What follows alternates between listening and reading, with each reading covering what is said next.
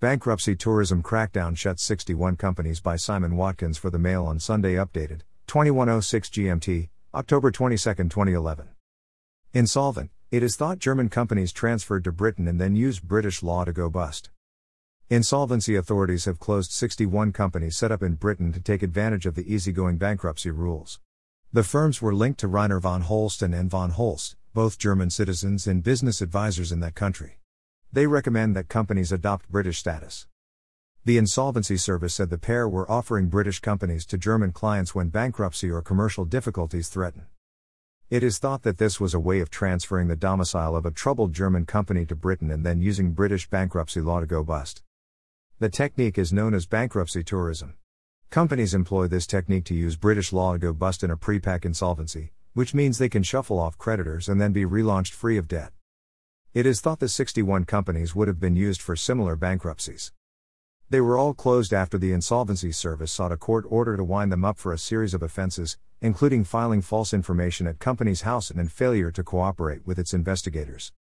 At one time, all 61, which were dormant businesses, gave their registered address as a small office in a residential street in Kenilworth, Warwickshire. The Insolvency Service said the office was also given as the address of the company directors, the von Holsts, but there was no evidence they had any right to use the address and had no presence there. Jeff Hanna, investigations manager at the Insolvency Service, said there had been a serious disregard for the laws that govern all limited liability companies. We will not allow the reputation of the British corporate regime to be tarnished by allowing such abuses to continue with impunity. Neither of the von Holsts was available for comment.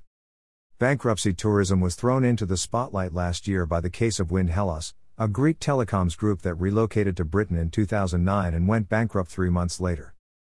Read more http colon slash slash www.thisismoney.co.uk slash money slash market slash article 2052296 slash bankruptcy tourism crackdown shuts 61 companies.html hash 94 Follow us at Mail Online on Twitter, Daily Mail on Facebook.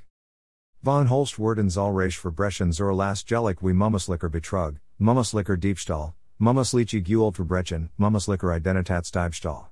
Sein angeblicher Tiger US Aufenthalt ist voll nur vorgetauscht, um Mummuslich Scotland Yard zu entkommen.